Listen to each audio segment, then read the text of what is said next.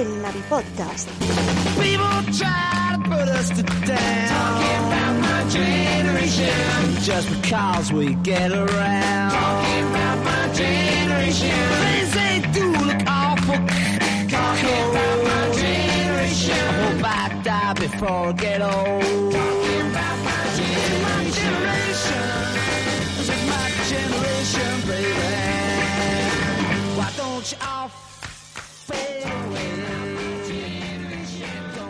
dig what we all s- say.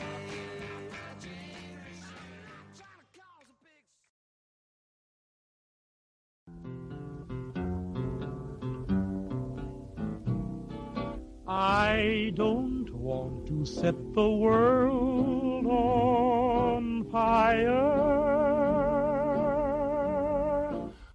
Recuerda que puedes escucharnos a través de iVoox y en nuestro canal de YouTube.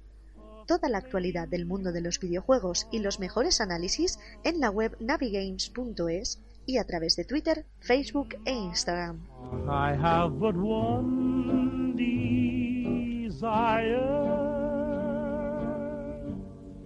And that one is you.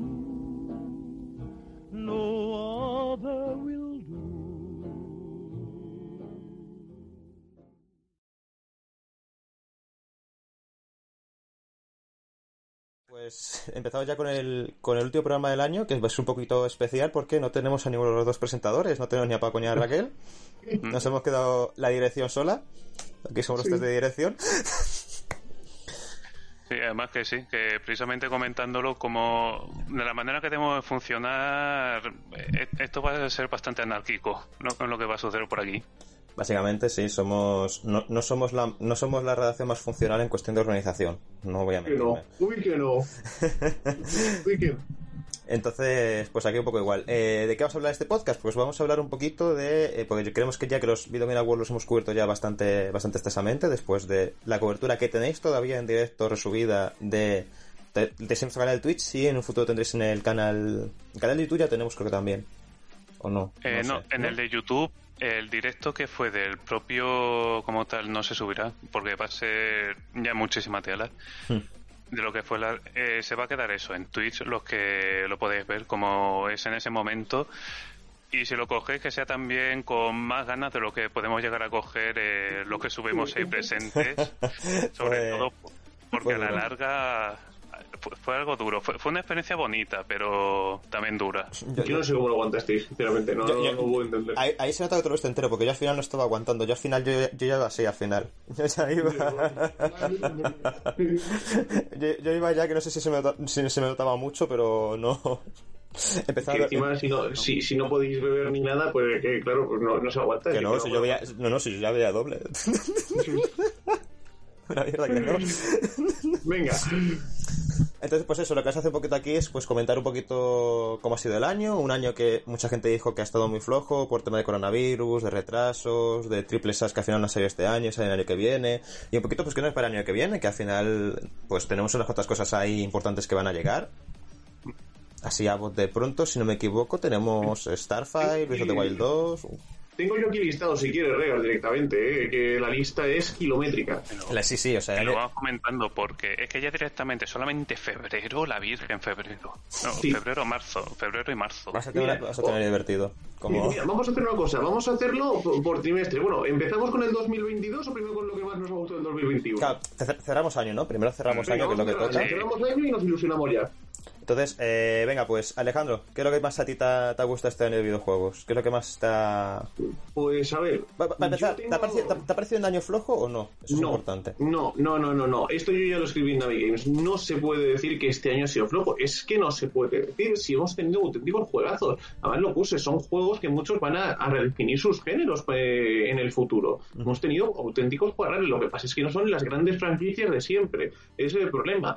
No ha sido no renombre, no ha sido un Zelda 2, no ha sido un Horizon 2, pero eh, ha sido también un año importante. Ha sido el primer año de consolas de nueva generación. Eso Y nos ha dejado cosas, nos ha dejado Returnal, nos ha dejado Ratchet y Clank, nos ha dejado Forza Horizon 5, nos ha dejado Halo Infinite. Y yo, yo creo que su- vamos, el primer año de vida de PlayStation 4 y Xbox One fue mucho peor que este. Muchísimo peor. Os recuerdo, si queréis, el Dead Racing 4 ese ter- terrible que salió para Xbox One al principio, o ese The Order 1886. Eh, es que no tiene nada que ver. Justo, o Es, sea, es un año estupendo. po- poco se habla de lo mal que salió la anterior generación de consolas al principio, eh, que fue horrible. O sea, bajo mi punto de vista fue horrible. Hombre, era la crisis de los ports. Y es que no hacían otra cosa que HD remasters. eh, el, primer, el primer año. Eh, fue terrible. Y este año hemos tenido los Judgment. Así, bueno, yo digo los que más me gusta a mí. A mí, los Judgment me parece el juego del año, sinceramente, para mí. Directamente. si no está ni nominado, Alejandro, un poquito de seriedad al VGA, ¿no? que me da igual, es la lista de este señor. Que ahora, no, y quiero sacar un melón que tú rompiste regas y me parece muy acertado. Elite Takes Two. Yo lo, yo lo estoy jugando con mi señora esposa. Iba todo muy bien. Iba todo muy bien. No voy a hacer spoilers, pero hay una escena que es de maldito perturbado. Es de estar pinzado de la cabeza. Creo, Sí, creo, creo, que, creo que la comenté en el- cuando, cuando lo sentí tú, creo que la comenté. La, la, la comenté, la comenté, porque, as- eh, y, y en el directo, porque en el directo cuando, cuando yo ya estaba, así es que me enfadé, me enfadé muchísimo con el GOTY, en plan de, es- es- está ahí subido que yo me cabré, en plan de me pilló un mosqueo que dije, mira, mira, mira, mira, mira, mira. Es que It Two es un 10 a nivel de jugabilidad. Es, es una oda al diseño de videojuegos. Es magia lo que hace con la jugabilidad y cómo te está planteando cosas nuevas constantemente. Es una clase, es una masterclass de cómo se hacen videojuegos. Pero a nivel de narrativa, Es horrible. es demencial. Es demencial lo que Ahí hace. estoy de acuerdo. eh, sobre todo porque se ha, se ha venido arriba de. No, encima te planteo una relación disfuncional entre dos, eh, dos adultos con una hija. Y te lo voy a resolver así. Eh, terrible, terrible. Y, y ha ganado el juego del año. Es que se, se ha obviado toda esa parte por completo. Bueno, pues bueno. 2021 en general bien, y Takes Two fue un buen- muy buen juego, o sea, que, que quede claro, y Takes Two creo que a los tres nos parece un juegazo, Sí, el problema está en que tiene sus defectos, y que como Goti pues yo creo que siento un poco, bueno, yo yo yo con lo de- eh, eh, eh, está ahí las cuatro horas de yo llorando durante cuatro horas, porque sí con los dos no se llevo ni un solo premio, y estoy llorando cuatro horas seguidas, ¿vale? En ese, en ese o sea... Sí, mi sé que eso ha afectado eso por Psychonauts 2 y también Ratchet and Clank, que también subo nominado unos cuantos y tampoco se ponda. eh, es que es que ha sido masacre contra juegos de animación, ¿eh? Un segundito, esto se un poquito mal, ahí está. sí. Bueno, pero el caso, eh, ¿qué te quedas entonces con, con, de, de- Los, 2021? los Judgment, eh, para empezar. Y luego me gustaría romper una lanza a favor de un juego que ha salido ahora en la última tanda del año y que se está hablando muy poco de él, pero lo bueno que es, que es el, el Chorus. Chorus o Chorus o como lo queréis llamar. El juego de, nave- el juego de navecitas que ha sacado Coach Media así este último mes. Es un imprescindible. Si te gusta el género, de, vamos, el último así decente que hemos tenido del género ha sido Star Wars Squadrons. Y para mi gusto le, le pasa la mano por todas partes a Star Wars. Y mira que me gustó. Que en VR es una maravilla. Y el sistema de gestión de energía que tenía era muy bueno, pero es que Chorus hace una cosa muy buena, que te integra un shooter de naves que no creo que sea, que creo que es ahora mismo es imbatible, de jugabilidad arcade y en un mundo abierto coherente y que te apetece explorar por la galaxia. Eh, me parece una maravilla. Y encima a precio reducido. Es un lanzamiento del copor. Pues mira, hay re- recomendación a la última hora. Yo tengo que mirármelo, no sé nada de ese juego. En plan, vi, pues eso, pues he visto que, esto- que el análisis no sé qué tal, pues ojeándolo, ¿no? Como siempre, porque has- una cosa me he enterado estando en dirección, te enteras de toda la página, de todo, en plan, no se te escapa ya ni una cosa que ocurre dentro. Es increíble. Sí, sí, sí. Plan, sí, sí. análisis, análisis que, es, es que sale análisis que sé que ha salido. Esto es, esto es mágico. Sí, eso es. es que cuando estás en dirección ves el código. Sí, sí. Es Eh, que es ya ni que sea, te suena el título y dices, Sí, sí, sí, sí, este... Y antes, antes, an- antes yo me- ya me creía yo, antes que sabía que todas las notas de prensa que llegaban y toda la información, no, no, no, ahora sí que lo sé, madre, madre mía. Tela, tela. Es que es el, cho- el choque de, de realidad de las notas de prensa. Es, eh, eh, es que yo casi lloro de felicidad cuando se me han llegado como siete hoy. Y digo, oh, Sí. Sí, ¿Cómo se notan las navidades? Ah, Bueno, mm, y- y por último, Returnal. que me parece un auténtico juegarral. ¿Cuál? Returnal, si te gusta jugabilidad. Vale, pues de los tuyas, Dani, ¿a ti te ha parecido un año flojo, fuerte, regular? A mí me ha parecido. Es que eso te voy a decir, me ha parecido por la parte media, porque es cierto que si la generación anterior eh, estuvo más floja en comparación a esta por el tema de títulos, Hmm. por ahora sí ha habido mm, títulos más poderosos de estreno en esa nueva generación. El problema ahora ha sido el retail de las propias consolas. Que en la anterior generación no había tanto problema y todo el mundo sabe lo, lo que ha ido pasando. También presa de lo que eh, se ha arrastrado de 2020 por el tema del coronavirus, que en parte es entendible. Pero entre eso y también precisamente que ahora las eh, especulaciones están entrando cada vez más en efecto, y ya no solo en consolas, sino también entrando en el mundo del PC con las tarjetas gráficas, es más complicado hacerse con los hardware, con las piezas más importantes. En el caso esto de Play o Xbox, eh, la consola, también la Switch eh, va a empezar a sufrir de retail. La ahora OLED. en Navidades también estaba pasando. El modelo LED estaba complicado. De hecho, se, se van a vender tantas Switch estas navidades que Nintendo ha avisado de que si tienes una que te has comprado estas navidades, descargues ya los juegos que se descargan porque los servidores van a petar. Ha dicho Nintendo. Nintendo ha avisado, estas navidades los servidores explotan. Cuidado. Sí. Así que han tenido que vender una buena cantidad. Hombre, Desde luego. Confían, confían tanto sus- en su sistema que dicen de, mira, no, esto no va a ir bien. Claro, pero a ver, eso- está, está bien al menos el aviso, que otras igual ni te lo dicen y se petan. Eh, Estos momentos han dicho, ojo, cuidado, eh, que si queréis, si habéis comprado, haced la cuenta ahora, instalad los juegos ahora, porque es que igual en Navidad esto explota más. Nintendo, yo creo que de consolas ventas suelen igual. Nintendo en Navidades se lleva una gran tajada porque es la consola familiar. Entonces, en el regalo de Navidad, muy fácilmente suele caer la Switch. Lógico. Y este año además ha habido muchos juegos familiares que no han tenido mucha repercusión, pero ahí tienes tu, eh, tu Mario Tennis, ahí tienes tu Mario Golf, ahí tienes tu Mario Party. Poco se habla de Mario Golf con el juegazo que es. Pero, eh, ¿me- Mario Golf? A mí me llamaba, me llamaba bastante. Está muy pero bien, como, ¿eh? Está muy bien. Pero como no baja de 50 euros, pues no voy a comprarlo y ya está. No me da la gana. Bueno, ¿y con qué te quedas 2021, Dani? Pues así de juegos, diría que en general mi, mi juego 2021 ha sido Shin Megami Tensei 5 porque es que es mi saga es mi, mi saga favorita simplemente de la que más he seguido de la que más he estado pendiente y al final el resultado del 5 para mí sí que ha dado mucho de lo que hablar que mucho la transición que ha sido como JRPG, eh, la influencia que ha tenido Persona, a pesar de que ha sido su, su hijo. Y vamos, que mm, yo al menos súper encantado con cómo ha salido y creo también por la crítica, puedo decir que todo el mundo también ha opinado igual. El otro también que lo quería comentar, porque aún no había salido todo, es precisamente Halo Infinite, que es otro de los tochos que se lleva muy, muy buenas críticas. Y aquí, eso ya es mío personal, porque por un lado, durante el desarrollo, se sabe ya perfectamente que el desarrollo de Halo Infinite en 343 Industries fue horroroso Sí. fue horrorosa a muchísimos niveles de organización, de plantilla.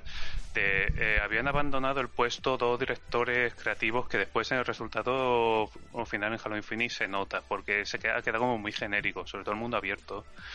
Eh, pero a pesar de todo eso con el desarrollo, ha quedado muy potable. Y entonces mi miedo, antes de ponerme a jugar, era que simplemente me pareciera un juego que estuviera bien, a secas que no fuera ni tan malo como parecía con el desarrollo, ni tan bueno como le estaban poniendo las críticas y mucha gente y también muchos fans que al fin y al cabo Halo tiene una fanbase enorme y más después con el añadido de la colección Jefe Maestro que ha ido cogiendo de Game Pass y PC que eso poco se habla de la jugadísima maestra que ha hecho Xbox Game Studios con eso Sí. pero maestrísima le ha dado unas alas que jamás ha tenido hasta ahora Halo y ahora mismo eso también, que por, por ventas y usuarios activos Halo Infinite, genial. El multijugador tira genial. Y al final lo que me ha pasado con la campaña es que, entre que no es el Forja, no es la campaña cooperativa, que es lo que mucho gancho puede tener para bastante gente, yo entre ellas. Y ya que me lo he podido pasar es... La historia me parece un poco me como que se me ha quedado esa parte de, de lo que tenía miedo, que simplemente me parece que es un juego correcto, cumplidor, que está bien. Tiene sus cosillas buenas y sus cosillas malas, simplemente. Eh, no me parece la rehosea como había visto también de, al principio de salida, pero es simplemente es un juego divertido. Es el mejor de la entrega de 343 Industries, para mí, al menos de todos los halos que había estado haciendo, pero le queda un poco para llegar a los, a los niveles de los primeros halos de, de Bungie.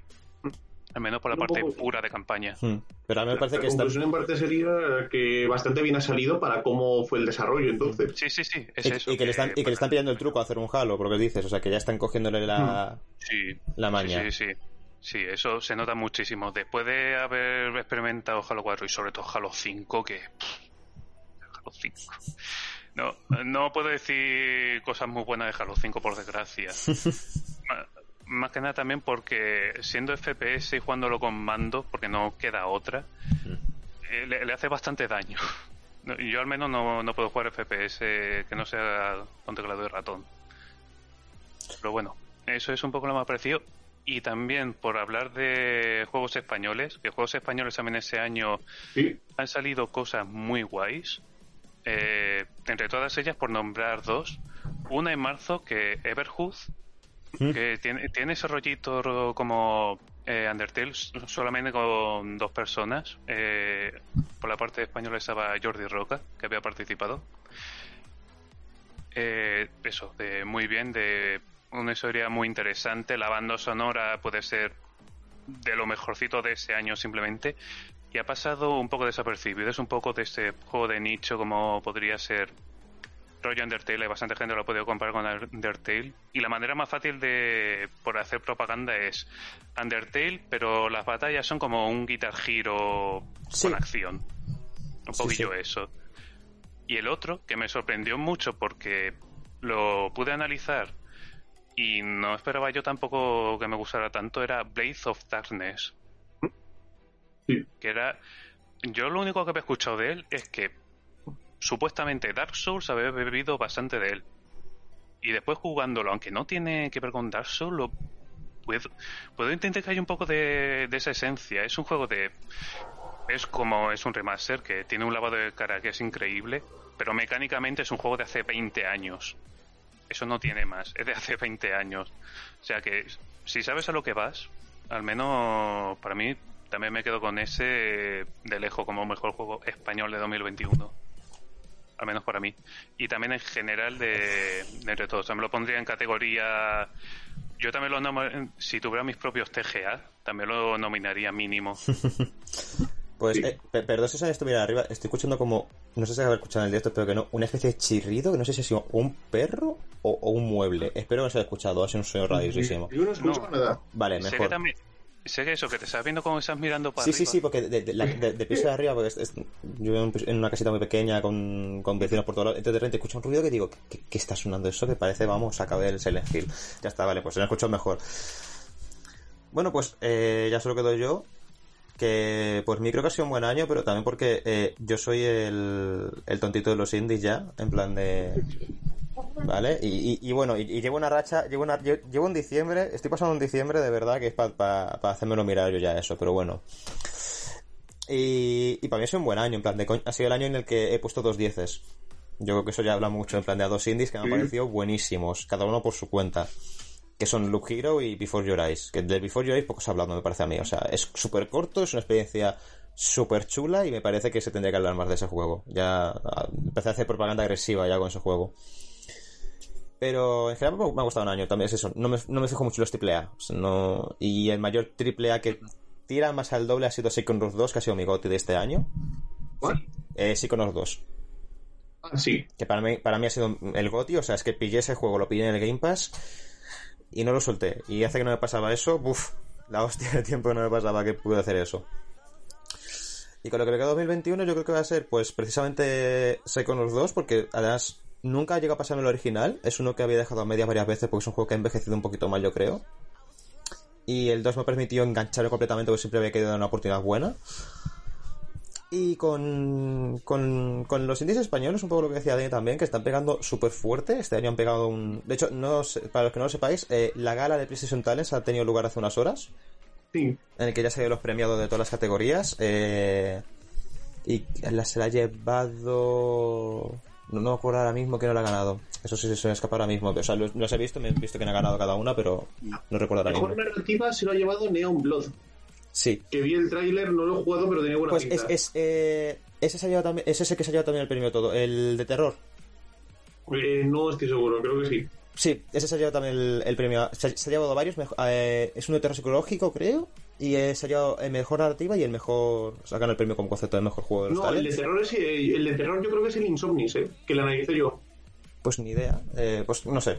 Caso que si tenéis curiosidad, en la propia cuenta de Twitter de PlayStation Talents están subidos todos los, todos los ganadores, que ya eran, hace poco, si no me equivoco, la gala. Sí. Y El eso que ha sido- el de mejor juego del año, eh, estoy viendo Dark Life Excalibur, Mm. de Cero Studios. Mm, No lo había oído. Yo ese no lo conozco, Y pues. Y también, pues, otros títulos que han llegado, pues, el recentísimo Eternal Noctis, que de hecho yo he tenido eh, oportunidad de analizarlo para, para Nex en esta ocasión, porque aquí el. ¿Quién nos hizo el análisis aquí? Luismi. Luis, Luis me hizo el análisis en Navi, que le, le, le Mm. flipó, le ha cascado creo que un 9. un 9. Y, y a mí me ha gustado mucho, no es mi, mi cup of tea. Los, bueno, los no son mi cup of tea. Este tampoco lo ha sido porque me encontré yo con dificultades, pero así es una experiencia muy, muy sólida, sobre todo si te gusta el género. Si nunca has jugado Metroidvania, yo sí que aléjate de eso. Bueno, no por lo plataformero que es, porque es muy. Bueno, yo no Igual- Lo, y de incluso. igual eh, ayuda que el estudio además ha escuchado muy bien a la gente, muy bien a la prensa, y van a meter un modo en el que las plataformas son más sencillas. Y hacía falta. Hacía falta. Porque es que yo he jugado eso y he dicho, yo tengo experiencia en el género y estoy pasándolo mal. En plan de, sí, Game Journalitis y todo lo que digáis, pero Pero van a meter, de hecho, varias dificultades adaptadas a, a la sección de la jugabilidad que, que quieras potenciar o que quieras que se haga más sencilla. Eh, está- eh, sí, es muy inteligente, pero yo he visto mucha gente comparándolo en redes con, mira, para que aprendan a andar Souls y tal. Ya, bueno, hay una diferencia muy grande. La Eterna Noctis se hizo ya en la cabeza, seguramente, con la intención de que ciertas secciones pudieran modificarse fácilmente para que para cumplir ese propósito. Se ha lanzado con la experiencia base, pero ya, eh, a ver, muchas secciones, por ejemplo, la famosa esta de las plataformas con las bolitas que se mueven en varias direcciones, es decir, está planteado para que tú puedas cambiarlo fácilmente claro. y, y poner un nuevo modo de dificultad ahí. No es lo mismo. Pero digo, es una experiencia que nació ya como alguna más maleable, yo creo. Claro, de hecho, mira que te digo, que yo creo que el, el, el, el punto que más le pesa a Terra Noctis es que pilla demasiado de otros juegos cuando no hace falta. En plan de, yo siempre me en plan de que pilla demasiado de Hollow Knight y de los juegos Souls cuando no, no le hace falta para ser bueno. Y yo creo que de hecho le, le termina haciendo más daño que otra cosa, pero es una experiencia muy sólida. Muy es que sólida. también es verdad que hay cada vez hay más indies que tiran más por el Soulsvania, precisamente eso, por la Sí. parte rollo como Hollow Knight o Ender Lilies o El Ori en su día que, o el Ori, que tiene por la parte de que normalmente son plataformas muy jodidos, o sea, plataformas de acción... el jodido Blasphemous está ahí. es difícil. Blasphemous también.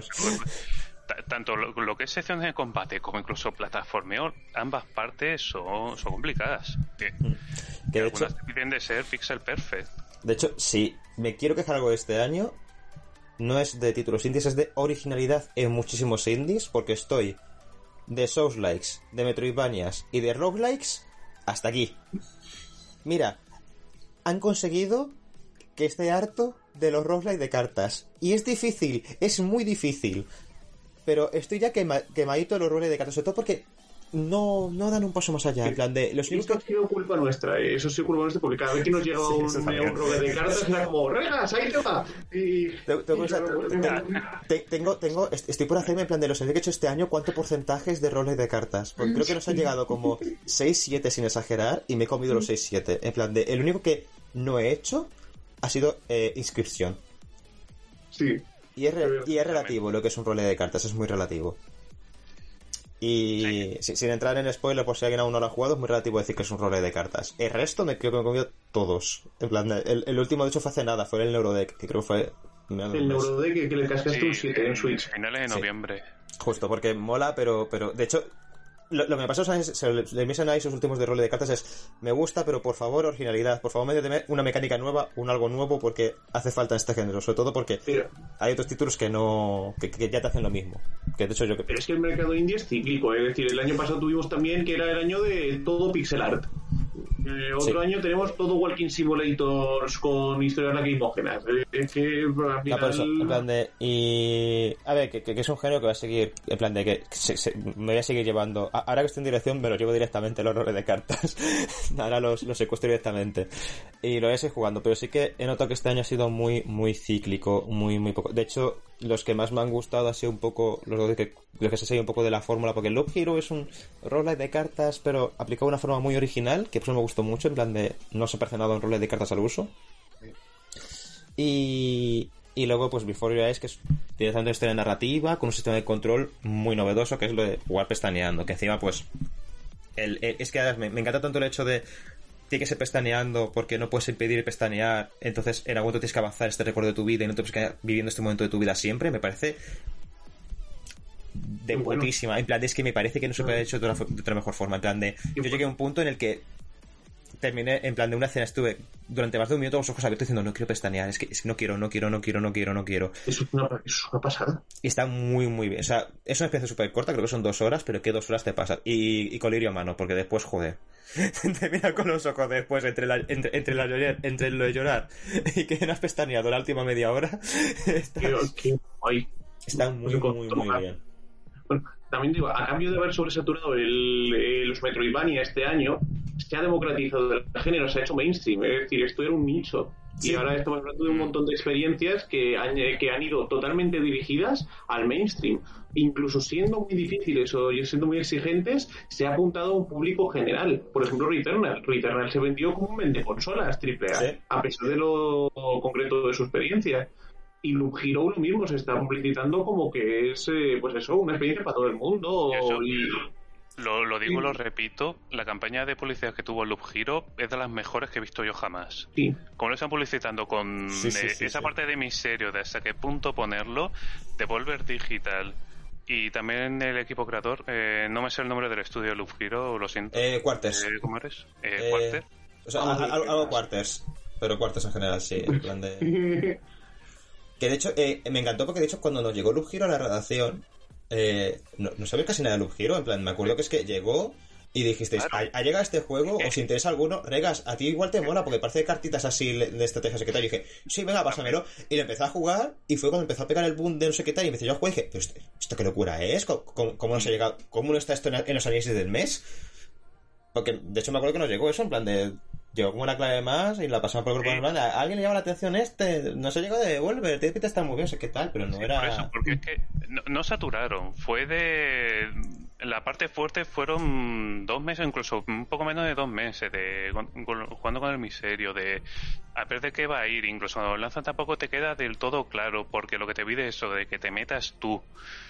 Que también esto lo han hecho un poco con Inscription, con otro juego suyo, con Inscription también lo hicieron, también en parte porque es en parte así como funciona el juego, Sí, porque. ah, o de de- de- en general. Claro, sí, justo, en plan, Description es que sabes quién la ha hecho y ya sabes lo y ya De hecho, creo que es que Sí. conocer a Autodescription te jode la experiencia un poco de Description, esto es cero coñas.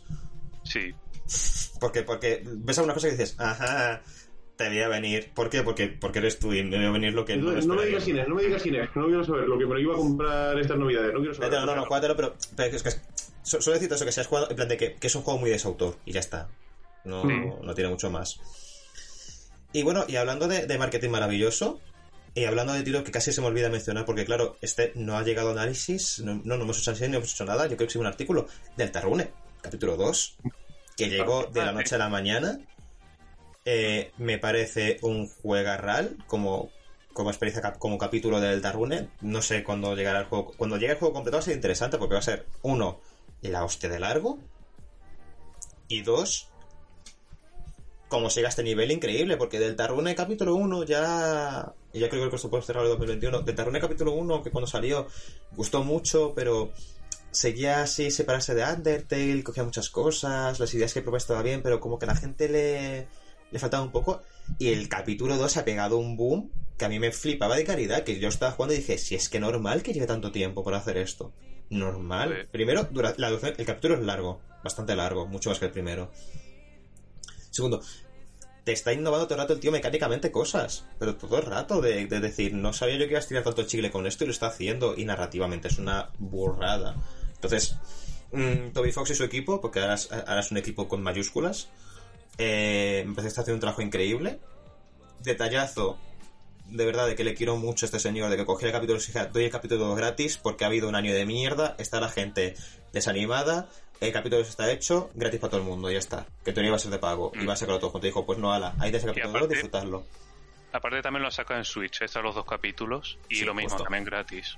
Sí, sí, ya, ya ha dado el segundo capítulo gratis, ha dicho, ¿sabéis qué? Mm, me ha hecho así, pero vamos, me sobra el dinero de momento, el segundo capítulo tenéis gratis, es- los siguientes ya llegarán juntos, como ya pro- como ya prometí y tal, pero de momento, y el segundo capítulo, disfrutarlo, va a mi cuenta. Se supone que sí, que los siguientes ya sí que serán de pago, Sí. que de momento a, a mí eso me parece Eh, justo. Me Y parece en teoría llegan todos a la vez. Que de hecho lo que va a ocurrir del 2 al, del 2 al, 7, capítulos van a ser, es que es una burrada. Creo que eran, creo que eran 7. Sí, sí, sí, son 7, son 7, son 7, son 7 porque es que hay, hay, una teoría de los fans de por qué son 7 y es, me la he visto, me he visto, to, me he visto todas las teorías de, del Tarrun, en plan de... Pensé, pensé que había pasado mi época adolescente con Undertale y, y Toby Fox me ha vuelto a arrastrar ahí al fandom de, de, de, de, de Undertale a tope. Mira que he escuchado que el fandom de, de Undertale, el del Tarrune, no lo sé, pero supongo que compartirá. El de Undertale es un poquillo... Es, es, es, un fandom del que no me siento orgulloso estar precisamente, la verdad, pero estoy ahí a full, para que mentirme. Vale, soy, soy una persona que ayer se tiró una hora haciendo una playlist de remixes de Big Shot. Hasta de con mi vida adulta. ¿Vale? Tengo un, una playlist en YouTube de 28 remixes de una misma canción. Y me la he puesto para trabajar. Así está el nivel. ¿Vale? Entonces. Si, si, si tú eres feliz. Pero bueno, entonces yo creo que, que eso ha sido un buen año, en definitiva. No ha sido el mejor, pero tampoco ha sido tan flojo como la gente dice que iba a ser, o como hay gente que te dice que, que hoy en día te dice que ha sido un año flojo. Y aparte de eso, que también ha habido otras más innovaciones. El Game Pass, por ejemplo, ha sido el mejor año de Game Pass. Sí, sí Game Pass aparte.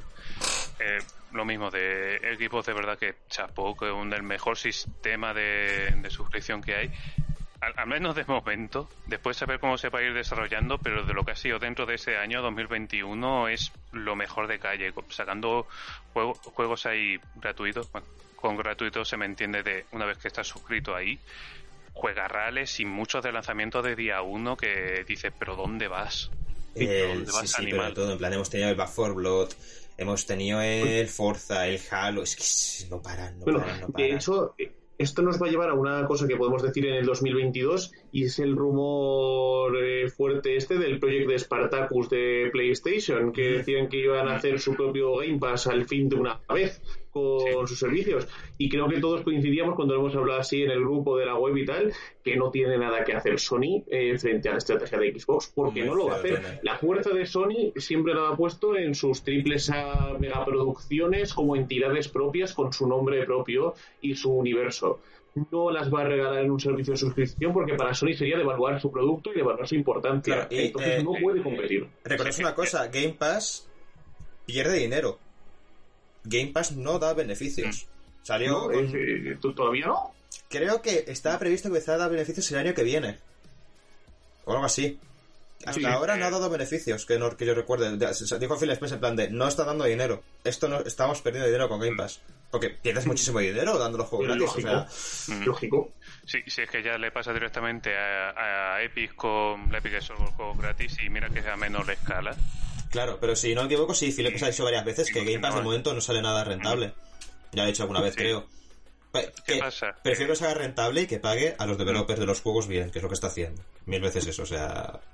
Claro. o sea, O sea, con eso espacio y también mucha libertad para, para dar gratuidad porque después es que eso sale... Normalmente salen joyas como por ejemplo Second of uf, Lo mismo también de día uno de lanzamiento. de día aún es que, es que flipa. Yo- me lo tendría que comprar por lo que me gusta, pero no lo compré. De hecho, claro, me lo pillé día uno Game Pass y ahora Mm. tirando. Pero bueno, y yo creo que con esto ya. Bueno, di Alejandro.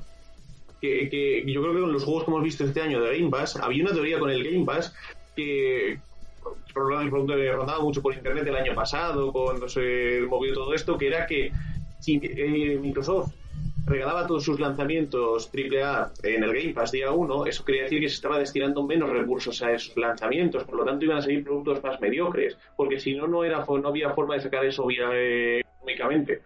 Y ya hemos visto que no es así. Ya hemos visto que son juegos eh, las de la ley. Es decir, nadie diría que Forza Horizon 5 ha estado recortado de, de, De- de presupuesto. Eh, y Halo Infinite ya retrasó su lanzamiento un año entero para que quede más o menos decente. Lo mismo. Es decir, entonces ese Microsoft ha apostado muy fuerte esta generación, simplemente. Y de los que vienen, yo, a mí me sigue pareciendo imposible que habiendo visto ese tráiler vaya a salir así Hellblade 2. Creo que el Play 2 es No, imposible. yo aún no me creo, Es que, yo eh, no me creo. Dios mío, es que me acuerdo que nos, nos quedamos de piedra, en plan de. En el anuncio, en plan de. pe- pe- pe- pe- pero esto es. eh, De hecho, me acuerdo que estabas jugando a adivinar si era cinemática o no, en plan Sí. de. Mm. Imposible. En plan de, pero, pero, pero esto es cinemática, no, no, porque mira, está haciendo esto, esto tiene que ser gameplay, pero, pero es imposible que esto sea gameplay. Eso, eso se te llama un downgrade, si no es que me niego. O sea. Imposi- imposible. Y No también digo que el Hellblade 2 no me gusta mucho lo que bueno. se enseñó. No, no me gusta mucho. No sé si era por donde yo hubiera tirado con Hellblade. con todo lo que me gustó del 1, joder, no, no sé por qué han tirado, es muy raro. El 1 es que me me- épico. Ya, sí, porque además el 1 yo creo que lo que más se atragantaba eran los combates y, y bueno, que yo, yo sentía que estaba un poco alargado, pero el combate en, en Hellblade era algo que al menos a mí me chirriaba bastante. A mí me flipaba el combate, me, que la cámara fuera tan cercana, que era tan contundente, a mí me encantó. Eh, todo Hellblade me parece una obra maestra, Pero, pero un giro raro. Y hablando, pues eso, de títulos de 2022, eh, podemos ir por trimestres, hemos dicho, que vamos a ir, ¿no? Sí, ¿Tienes si os parece vamos por trimestre porque es que cada trimestre va bien cargado. También es cierto que hay muchos juegarrales que no tienen fecha, pero están fechados para 2022 y se presupone que no van a sufrir más retrasos, entonces llegarán. Voy, voy- voy diciendo, vale, por trimestre, lo que voy encontrando, que seguramente me deje. Yo he cogido este listado de Vandal, que Ah. suele tenerlo bastante bien. Eh, Yo eso, también tengo por aquí alguno personal. ah, va, voy, perfecto. Pues Pero tú, es eh, el, es el primero, sobre todo. Pues, eh, Como eso, como no hemos pensado nada, estamos aquí im- improvisando, no sé qué. De hecho, he- he- hemos Lo- cambiado, Lo, hablamos los dos a la vez. hem- hemos cambiado el tema del podcast a los dos minutos de empezar el podcast. es verdad, es verdad, eso, eso no se ha visto. Eso no- eso no se ha visto. esos niveles de... Y vamos a hablar de esto, sí, pero oye, si hablamos de esto. Habla- a- a- vamos a hablar de esto y Alejandro, ¿y si no? Y nosotros, pues venga. Pues, pues sí, tienes razón. Eso, hacer caso al señor con fiebre con el normal en la cabeza. Muy, muy buena idea. A- Así, así va la dirección, que loco. Haciendo el caso al que está malito. claro. Sí, pero, pero muy, muy bien, muy bien. Ya el paracetamol hace efecto. Que, pues mira, en el primer trimestre, tú vete diciéndome si me dejo alguno, ¿vale, Dani? Tenemos, para empezar, Leyenda Pokémon, Leyendas Pokémon Arceus. Uf. Empezamos fuerte. Es... Eh, Pero, a- aquí rápidamente, para no, para no atascarnos. Venga, vale. ¿Batacazo o éxito? Yo digo que batacazo. Batacazo. Yo... Yo, mira, yo lo voy a hacer un poco como rollo Halo Infinite. Creo que al final va a ser un juego correcto o que va a estar bien, simplemente. Y ya está. Y después, quitando toda la parte de que, tío, eh, con toda la pasta que podemos ver de Pokémon Company porque se tiene que seguir viendo así. Eh, Yo sigo diciendo Bueno, que eh, aquí la, la, la culpa ahora viene de Pokémon Company, que es el que mete prisas para las fechas. Sí. Pues yo creo que Game Freak, si Sí. pudiera, le daba más tiempo y dejar respirar más para pulirlo más. Yo creo que aquí es más cosa de, de Pokémon Company, que es lo que ocurrió con Sol, es con Espada y Escudo, es lo que ocurrió su día con Sol y Luna, y lleva ocurriendo con todos los puñeteros juegos de Pokémon de hace milenios. Quiero pensar Sí. también, incluso también que me huela perfectamente que Pokémon Company haya dicho hacerlo 3D, cuando Game Freak de juegos 3D no, Pues no que- controla mucho, que digamos. Pues a lo mejor a ella. Yo creo, yo creo que querían saltar el 3D, ¿eh? porque además el, el director, el, director que, lleva, que llevó Rozas, que llevó Sol y Luna y que ha estado también Espada y Escudo, me gusta mucho. Me gusta mucho como la- Bueno, yo soy de los que defiende Espada y Escudo como unos Pokémon mejores, así que. Ahí mi espada me comer aparte. Bueno, ¿qué más tenemos entonces en. Eh, pues tenemos también eh, Dying Light 2. Eh, bueno, pues bien. Eh, esto ya febrero. Dying Light 2, eh, Sifu, que para mí es mi goti. El, el, el año que viene, lo- le tengo las Sifu. ganas locas. Salió hace poco, si no me equivoco, 10 minutos de gameplay de Sifu o algo así. En plan, te salió un buen vídeo de gameplay del juego. Qué Eran maravilla. reviews en general. Se lo había Sí. podido pasar un poco a algunas personas. Y lo mismo, de cómo se ve, yo alucino. Tiene muy buena pinta, ¿eh? Es una pasada. Sobre todo ahora que tenemos que viene la cuarta de Matrix, tenemos unas ganas de un juego de artes marciales así, locas. Eh, que vamos, eh, y además, eh, gracias Meridian por traer edición física de, de Sifu. Que es Es un verdad. juego que lo pedía, lo pedía a gritos. Ah, espera. Eh, luego tenemos. ¿Sifu eh, o Sifu? Ah, Yo- Sifu, ¿no? yo, digo, tilde. sí, yo, yo digo Sí. Sifu porque yo hice muchos años de Kenpo Karate y nosotros teníamos un Sifu Ah, y le llamamos Sifu. Sifu. ¿Qué es el Sifu entonces? El maestro. Es eh, la nomenclatura de maestro. Vale. Eh, Vale, entonces Sifu. está el Sifu, que es tu maestro, y está el Sigun, que es el maestro de- del Sifu. El maestro de maestros. El maestro del maestro. Que es una figura muy honorable. Vale, pues mira. Pues tiene muy buena pinta ese. ¿Y qué más nos queda por ahí a principio? Eh, a par- a Luego, principio? en febrero, todavía no me salgo de febrero. Lost Ark, que es un MMO, creo, creo que es un MMO, ¿verdad? No, no, Eh, creo que sí. Lost Ark. Sí, eh, creo que es un MMO que, vamos, que está comentando bastante gente. Bueno, pone que es Action RPG Roguelite. No lo sé, lo está comentando bastante gente en Ark últimamente por redes. Eh, Horizon Forbidden Forbidden Quest, eh, también en febrero, el 18, y el 25 Elden Ring. Hostia, madre mía, ¿quién es? Pero, pero, pero- pero es que eso es febrero, pero en marzo viene Babylon's Fall, que va a ser eh, una. eh, va a ser el, el- el último clavo en el ataúd platino, solo digo eso. Sí, o sea, hab- hab- hablando de batacazos con hecho Pokémon. Yo es que precisamente veo más batacazos. Babylon Fall, ¿cómo va a salir? Que... Sí, sí, sí, sí, sí. Pero Porque, joder, es que con los cambios de, de traer los cambios de diseño artístico. Hostia. No, claro, Pokémon, Pokémon es batacazo porque lo ves y dices, esto no pinta muy bien, y la fórmula del Meda Michelin. No, no, pero tú ves Babylon y dices, esto, esto se va a llevar una hostia, esto se va a llevar un batacazo increíble, a no ser que hagan algo de repente que. Pla- pla- Platino ya está muy tonto últimamente, ¿eh? Muy tonto. Yo lo llevo diciendo mucho tiempo. Yo he sido un fanático de Platinum y Platinum lleva en la mierda muchos años. Se me da Lleva miedo. mucho tiempo en la mierda. Ojo, cuidado con Bayonetta 3, que espero que eso no, la, eso no la pueden liar, yo creo, ¿Qué iba a pero. decir? Eso iba a decir, que Eso. necesitan que salga ya Bayonetta 3. Y necesitas no liar, no cagar Bayonetta 3, porque cagar Bayonetta 3. Pues yo ahí se vi no va. A, Yo este punto Bayonetta ya no- no lo necesitamos nosotros, lo necesitan ellos. Sí, justo. Vale, Bayonetta 3 no. El trailer no sé qué tal, pero lo- a, a mí lo que me mola contra el demonio, eso, eso ya me ha ganado puntos. Pero sí, a, a ver cómo lo hacen, porque me da miedo. Me da miedo. Sí. Porque últimamente Sí, porque- están que no, que no dan. A- Astral Chain, por ejemplo, que todo el mundo lo puso por las nubes, a mí me aburrió de una forma que no era ni medio normal, me pareció terrible, terrible, malísimo, malísimo, ¿no? Y, y, joder, que a mí me gusta Platino, si es que Bayonetta 2 es- yo creo que es mi slash favorito, eh, pero es que no puedo no, con el último Platino, pero bueno, Pero bueno, hablando. Babylon's Fall, a ver qué pasa. Eh, eh, luego tenemos en marzo también Gran Turismo 7. Eh, bueno, cabe destacar que tanto Horizon como Elden Ring como Gran Turismo 7, que son grandes lanzamientos muy tochos, eh, son todos eh, intergeneracionales. Van a seguir con consolas de antigua y de nueva generación. Y ahora veremos también eso. Ahora eh, nos dará para verlo también. El Gran Turismo 7 en marzo. En marzo también, Triangle Strategy, el Project Triangle este de Switch, el juego este de rol que tiene tan buena pinta de Sí, los creadores de- de Automat. Justo. Sí, el, El- el- el que se el- ve como... Eh, me va a salir el nombre. Mi- Mira, me, me gusta tan poco que se me olvida el nombre ya. Eh, Que se juega. se- Sí, sí, en Traveler. plan de. Es, es esta nueva técnica en plan de la iluminación 3D con un pixelar 2D que a mí me gusta. Y poco lo estamos viendo, porque ya ha habido un juego que se ha acoplado y se ha, se ha subido a ese rail. Pero poco lo estamos viendo para yo creo el buen efecto que tiene, que a la gente le gusta mucho y a mí también me gusta. El Project habrá que verlo, porque Octopath me parece que tiene un problema que es la narrativa muy grave y a ver cómo lo llevan aquí. Sí. Y eh, vamos, he dicho que es de los de Octopath. Me he columpiado porque el juego se me parece mucho a Octopath. Creo que sí, pero no estoy seguro. Creo ahí que habría que contestarlo. Sí. Pero, pero No, bueno, no, no. El, el Project Triangle, que todo el mundo sabe cuál es. Luego tenemos, eh, bueno, ya luego Factory 5, Tunic. Y otro para mí de los juegos que más espero este año, Stranger of Paradise Final Fantasy Origin. Caos el videojuego. También. Me- es que es eso, febrero y marzo están cargados, pero Es- cargados a poder.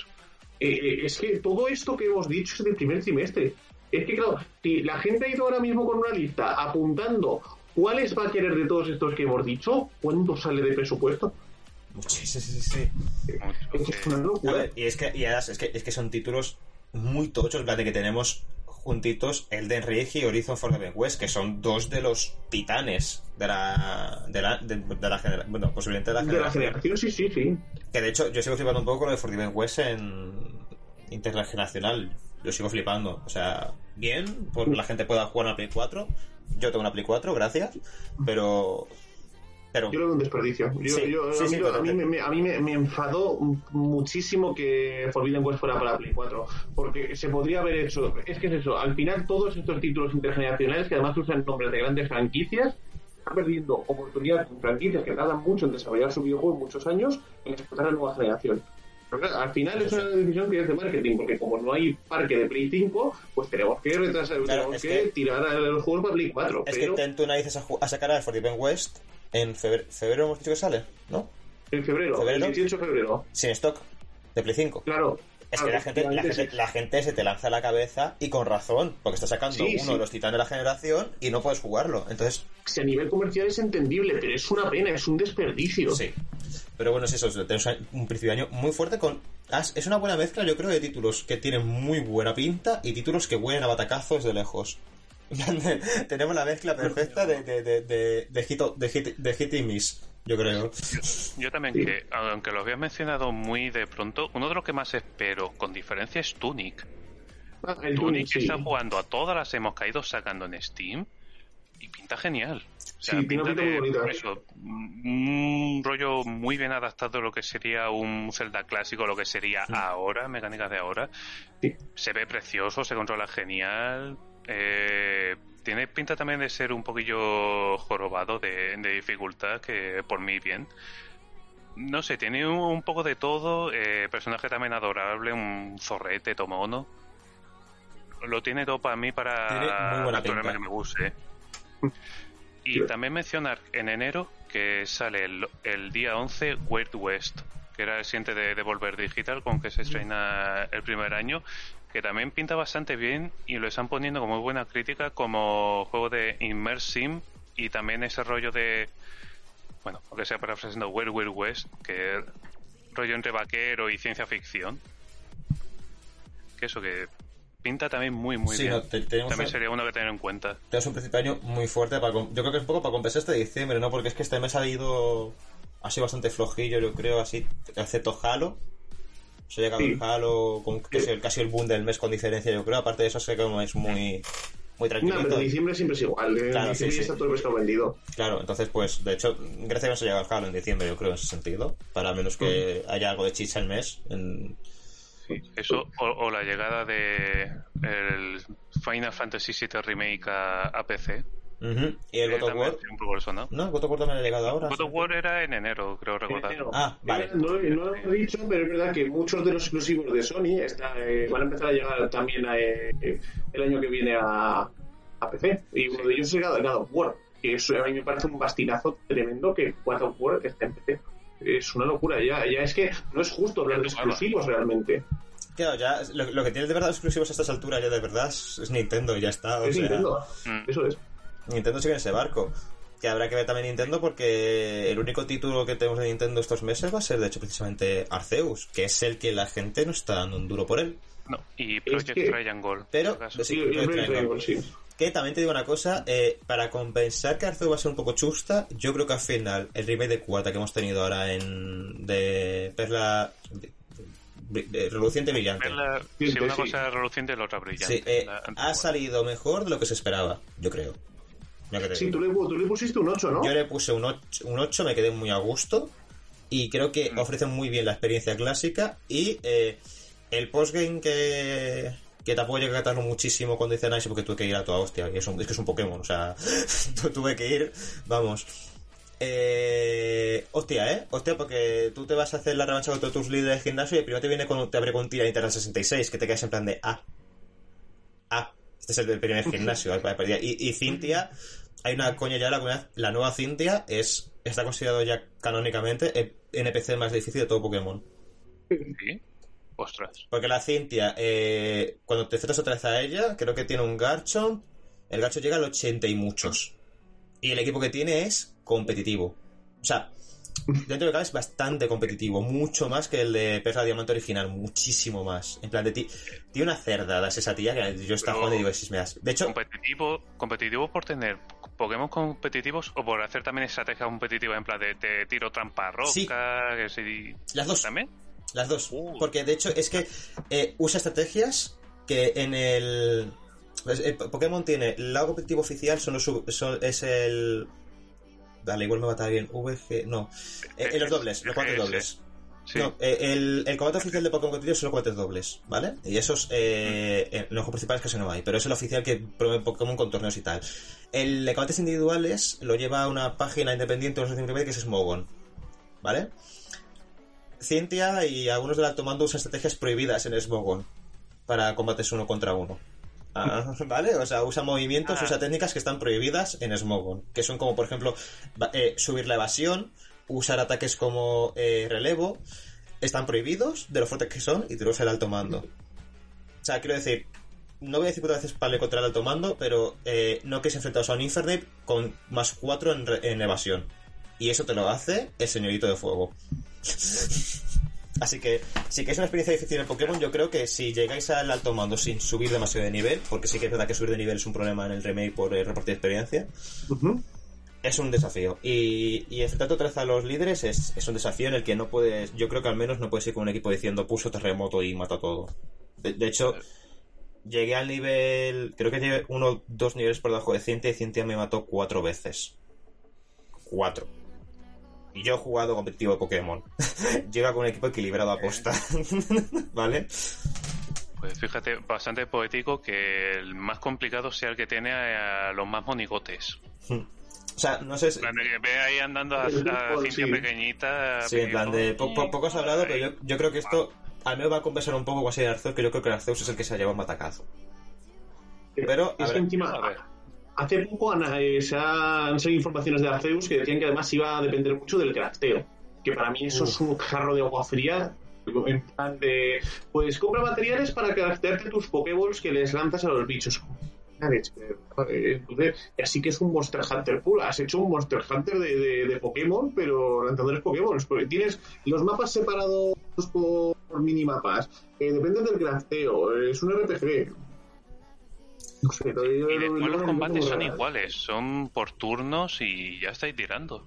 Es, es muy que- raro. sí, Es de muy hecho, raro, de hecho, es yo creo que raro, este era el momento... raro, Estoy muy en contra de Pokémon en tiempo en combate tipo real, pero si querían hacerlo, este era el juego de hacer un Pokémon en tipo real, el combate tipo Sí. real. Era esta la oportunidad. Yo, de- Esta. yo quiero de verdad que hubieran sacado uno de o en tiempo real o que tenga la barrita de acción de Final Fantasy VII Sí. o del Sí, pero- 9.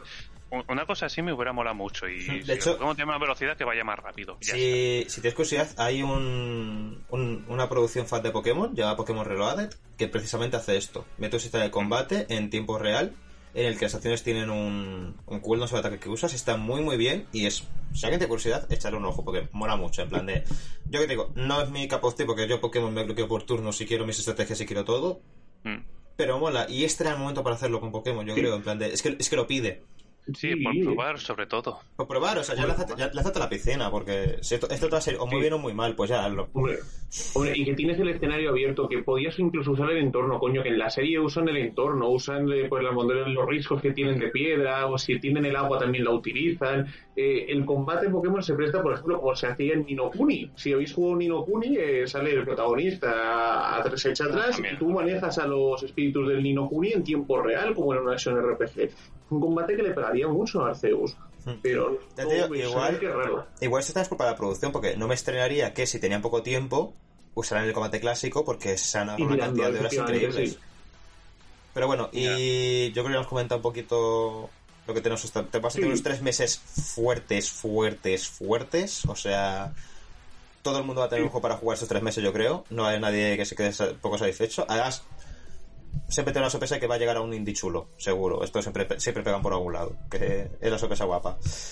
Sí, pero pues, pues mira, no hay mucho más confirmado de, con fecha cerrada para el año que viene. La mayor parte todavía está un poco en el aire, pero bueno, eh, es, es normal, ahora lo vamos viendo. Eh, Yo puedo mencionar sí, simplemente sí, uno sí. rapidito, que encima es cerca de mi cumpleaños, Forspoken. claro, en mayo. Forspoken tiene Sí. muy buena pinta y me eh, ya casi confirmado, no lo han dicho directamente, pero por los trailers tiene toda la pinta de que la protagonista va a estar pegando con magia siempre. Sí, sí, magia de con toda la libertad de movimiento que tiene, se ve muy bien, es, es muy fluido. A nivel de par- artículos de lo que son los ataques visuales, la magia se me parece muy original.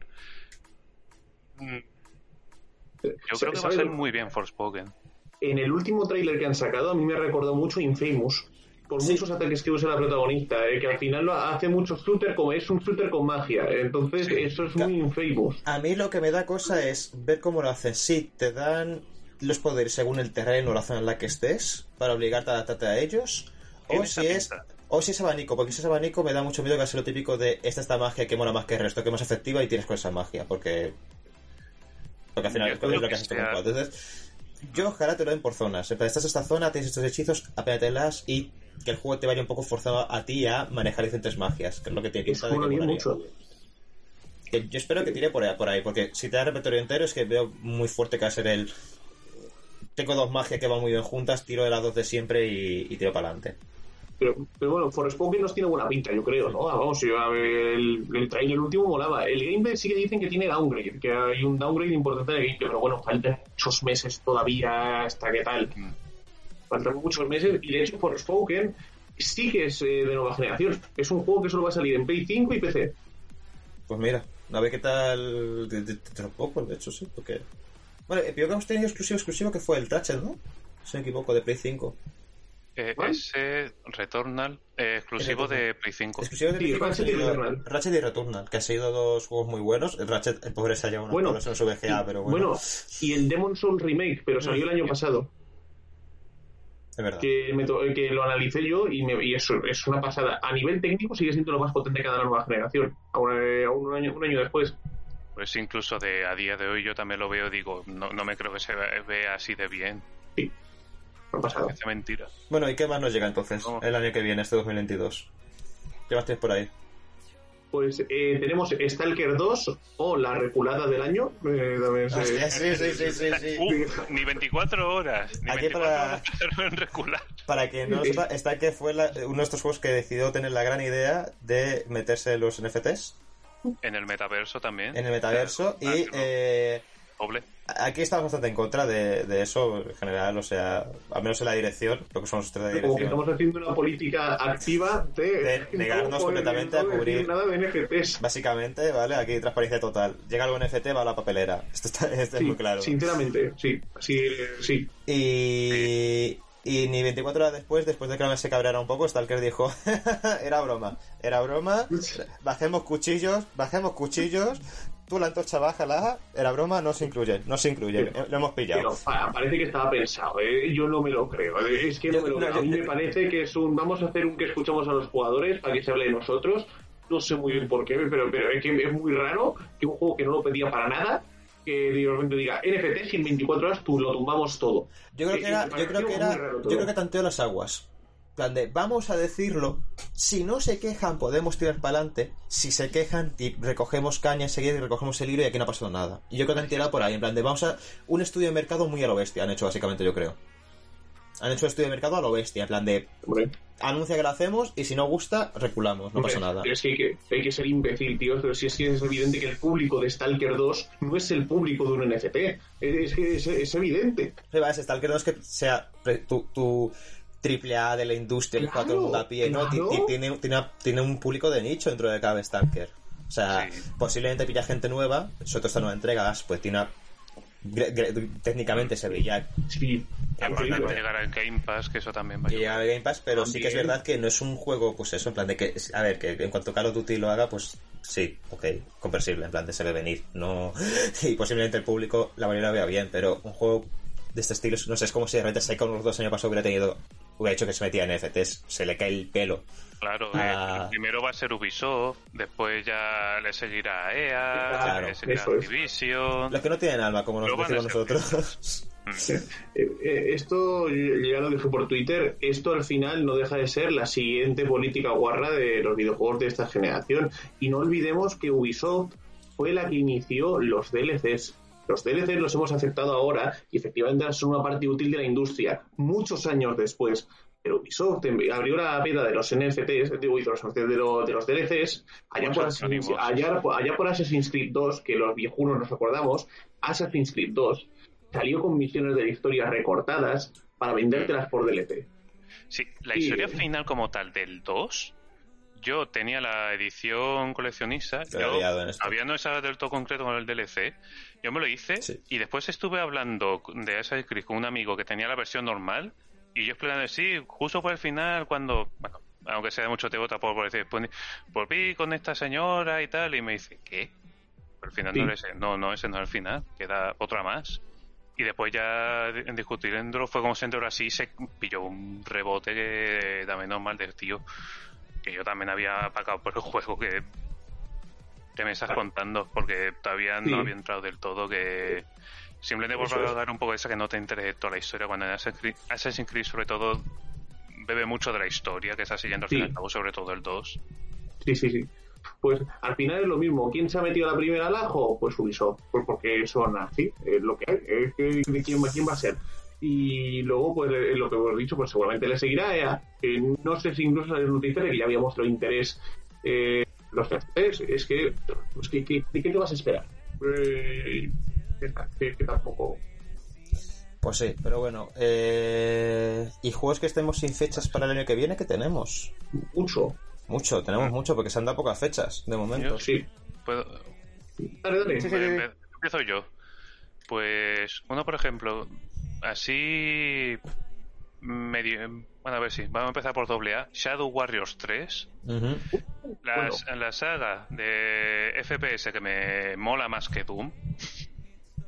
Me, me gusta mucho más Shadow Warriors que Doom o que Wolfenstein. palabras mayores. Sí, sí, por eso digo que te- le tengo muchas ganas a Shadow Warriors. Eh, eh, la tercera parte tiene muy buena pinta. Eh, también no, eh, Evil West, que salió, se presentó en, en The Game Awards, también tiene buena pinta, la verdad. Tiene un rollo de combate muy ágil. No sé si seguro si es hack and slash o va a ser algo más acción RPG, porque es derrotero, pero pinta guay. Eh, ¿Qué más? Eh, Death Static Drive, que es una combinación muy loca de posapocalip- eh, posapocalipsis, porque hay cosas rollo Lovecraftianas y conducción y supervivencia. Que se ve, en serio, Death Static Drive eh, pinta muy bien. Eh, bueno, ya por mencionar simplemente otros dos.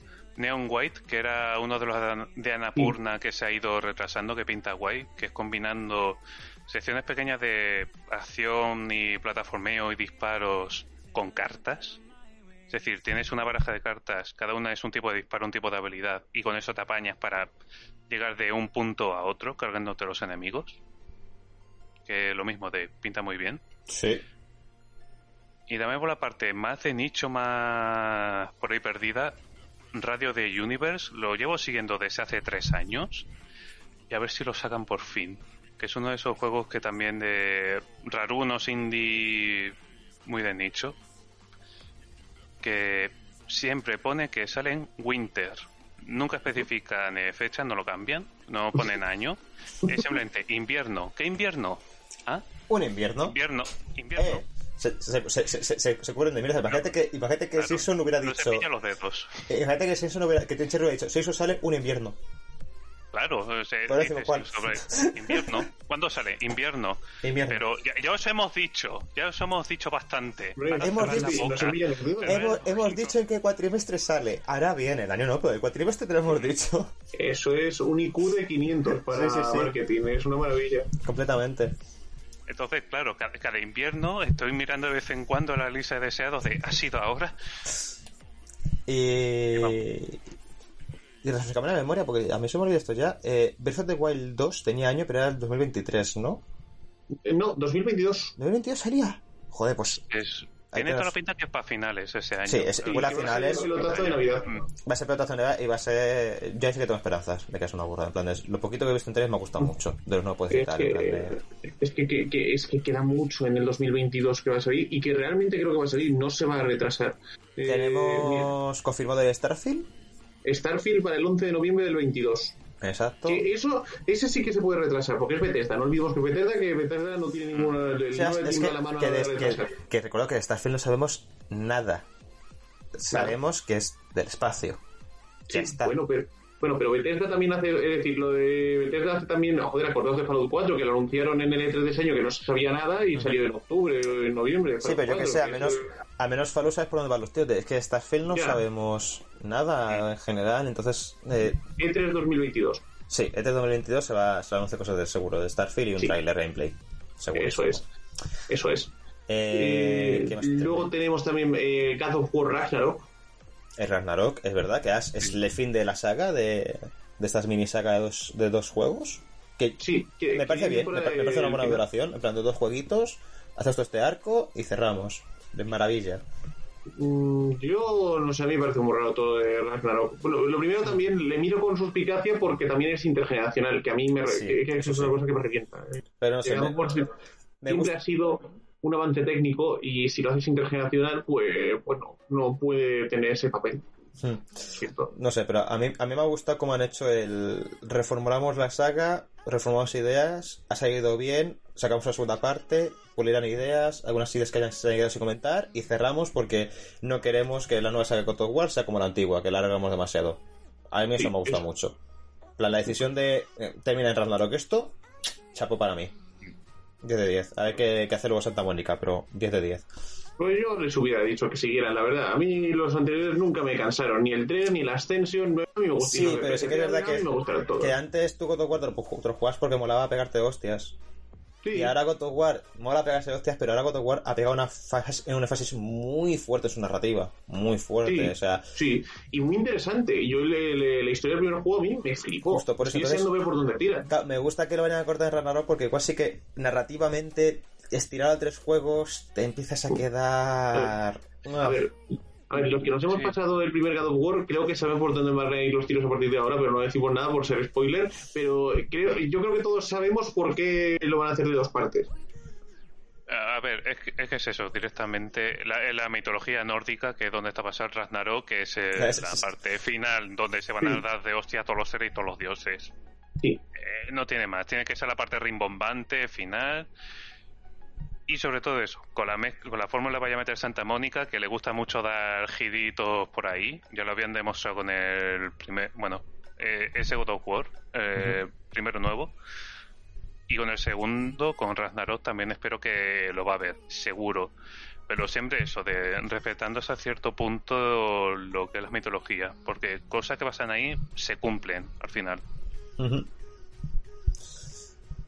Pues, sí. Te- tenemos, tenemos también Hogwarts Legacy, que se espera que salga también en 2022. Y puede ser maravilloso. Yo también le tengo muchísimas ganas, muchísimas ganas. Eh, tenemos también eh, Final Fantasy XVI, también dice, dicen las malas lenguas que también va a salir en, en 2022. Lo veo difícil, ¿eh? Yo se lo veo No lo veo difícil. complicado, sinceramente. Yo no lo veo de 2022, pero podría ser. Es, es- es otro juego que hemos visto Nada. nada. Pero bueno, lo justo para que veamos. lo- yo creo que Final Fantasy XVI sí que, nos hemos, sí que nos hacemos una idea. Y lo- a mí me gusta que sigan por la línea del 15, sinceramente.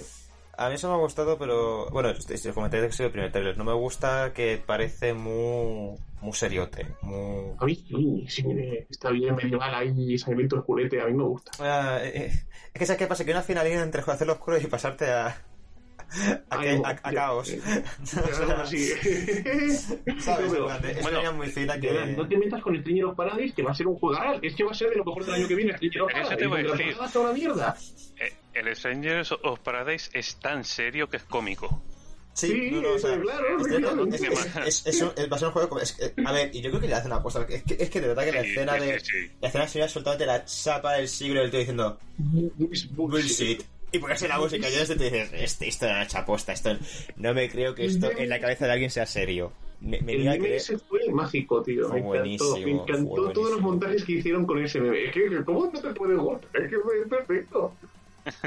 bueno, luego tenemos también, eh, bueno, eh, no sabemos si Final Fantasy XVI se atrás. El que sí que se dijo que iba a salir en 2022 era Little Devil Inside.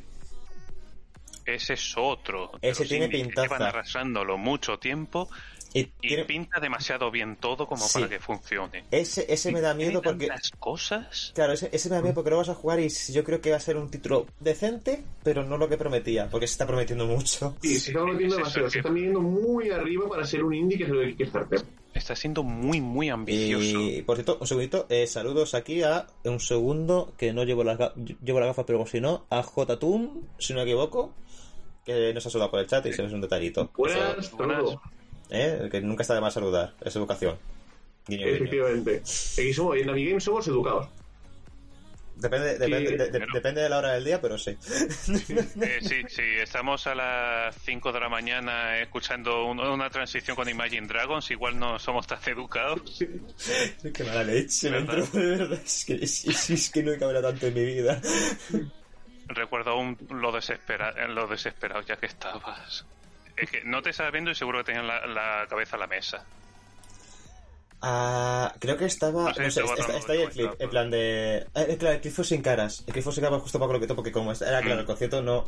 Pero sí, creo, creo que mi cara era en plan de. haciendo un punk, punk contra la mesa constantemente de, de la rabia que tenía en ese momento, de verdad, no. Mira, Mira, todavía nos quedan varios todavía, así que si os parece voy a leerlos en Ristra y me vais comentando a ver qué os parece, ¿vale? Sí, ya que vas, vas a ir Eh, chapando ya, que ya tenemos- llevamos mucho tiempo.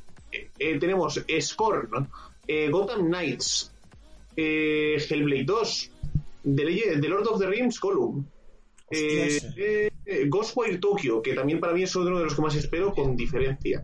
El Lords of the Fallen 2, teóricamente, teóricamente, no se sabe mucho de él, pero teóricamente también. El de las tortugas ninja, de tipo antiguillo, también iba a salir en, en 2022. Suicide Squad, Kill the Justice League. Eh, el Stray, que es el juego este del gatete distópico cyberpunk futurista que le encanta a todo el mundo. Ese quiero ya. Eh, ¿ves? Eh, el nuevo juego de Ninja Theory, el Project Mana este que anunciaron, teóricamente también eh, estaba También. visto para 2022. Y También, también, también. oh, un guante a, un guante a Nintendo tenemos, ya hemos dicho que teníamos Nintendo preparados eh, Arceus, Bayonetta 3, teóricamente también saldrá tal, y también no se nos olvide el Mario Rabbids Sparks of Hope, la segunda parte de Mario Rabbids. Y eso, y como has dicho, el, el Breath of the Wild. Y el, Pues- y el Breath of the Wild 2, efectivamente. Es decir, Nintendo también más fuertecilla el año que viene. Ah, y el Kirby de mundo abierto. Hostia, es verdad, El es verdad. Kirby, el Kirby de 2022 Olvidada. también. Ese Eh, tengo muchísima curiosidad, de verdad. Kirby Odyssey. Sí, es que sí, sí. Pues es que, vaya año. Y, y lo que me estoy dejando en la lista es que es una locura. Es Splatoon 2. Mira, es Splatoon 3. Tres. Hostia, Splatoon 3, es verdad. No, Ni- Nintendo al final pisa fuerte, ¿eh? O sea, Nintendo... Nintendo va a tener un principio de año flojete, yo creo, porque como hemos dicho, ¿no? En plan de que tenemos por aquí el Project Triangle y el Arceus solo, pero como saca, como saca todo eso en 2022, va, va a ir. Bueno, y, si, y sin contar con que digan algo de Metroid Prime 4 o de la, eh, un Prime Trilogy HD. Es que, de- vamos, mucha gente estaba diciendo que va a ser el nuevo 2017 de Nintendo. Y espérate, No sé y, si mi- y, ah, sí, justo eso. Yo me apostaría que algo de Mario tiene que salir dentro de poquito. Mario Mario. Tiene que ser un Odyssey 2. Tienen que con Bros. Odyssey. En plan de a- un título tocho de Mario ya de los de los de 3D de plataformas tiene que estar ya cerca de la esquina porque ha pasado mucho tiempo desde el Odyssey y eh, 3D World más, Boss- más Bosses Fury es primero es un juego real antes de que eso quede clarísimo pero fue un como un extra, ¿no? Un añadido. Entonces tiene que estar ya ahí algo cociéndose que posiblemente no nos llegue para 2022, pero yo creo que 2023 ya tenemos un, un Odyssey 2 o otra cosa. Yo Sí, apuesto por eh, Odyssey 2, porque además... 2000 Hmm. En 2022 seguro que va a haber un Nintendo Direct eh, anunciándolo. No, no sé si en 2022 como otra saldría ese Mario, pero mínimo la presentación, el gameplay y todo, eh, el Sí. planteamiento Ujú. va a estar. Y ya por cumplir el meme, yo, yo creo ya que 2022 puede ser el año de Simpson. No, ni de coña. Yo creo que sí.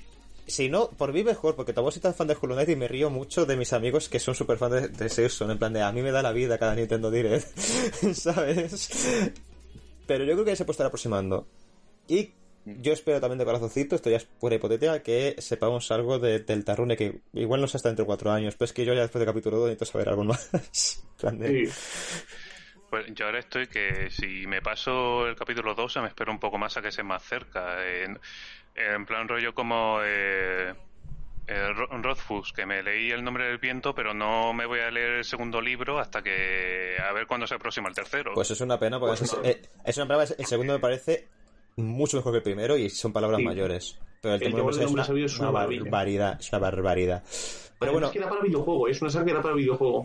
eh, si queréis pedir cortando ya, que ya llevamos una, una hora y cuarto, eh, decimos qué juego queremos, esperamos más, qué juego tenemos echado el ojo cada uno en 2022 para este año, así cual tenemos más ganillas y chapamos ya, que yo creo que Vale. nos queda un buen programa.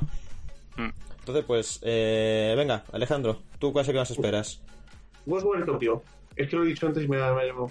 Hostia, yo pensé que se iba a tirar al final por el Sifu. Es que estoy entre los dos, mi corazón está dividido, pero voy a decir Ghostwire Tokyo.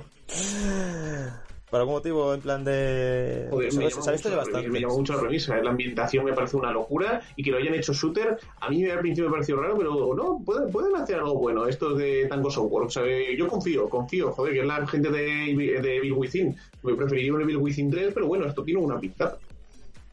Y... Dani, ¿tú? Yo sí tengo que decir uno mm, a regañadientes con Tunic, pero eh, Forspoken. Forspoken, yo, pensé que sería al final del Tunic porque estás con él muy, muy a tope, o sea... No, sí, sí, sí. Tunic también le tengo muchísimas ganas, pero es que Forspoken ya no es solamente de las ganas, sino el hecho de que Tunic me lo he ido rebajando un poquillo, porque esa cuando lo hacemos al fin y al cabo, pero Forspoken de verdad quiero ver que hasta qué punto vas, va a desarrollar ese potencial, tanto en Play 5 como en PC.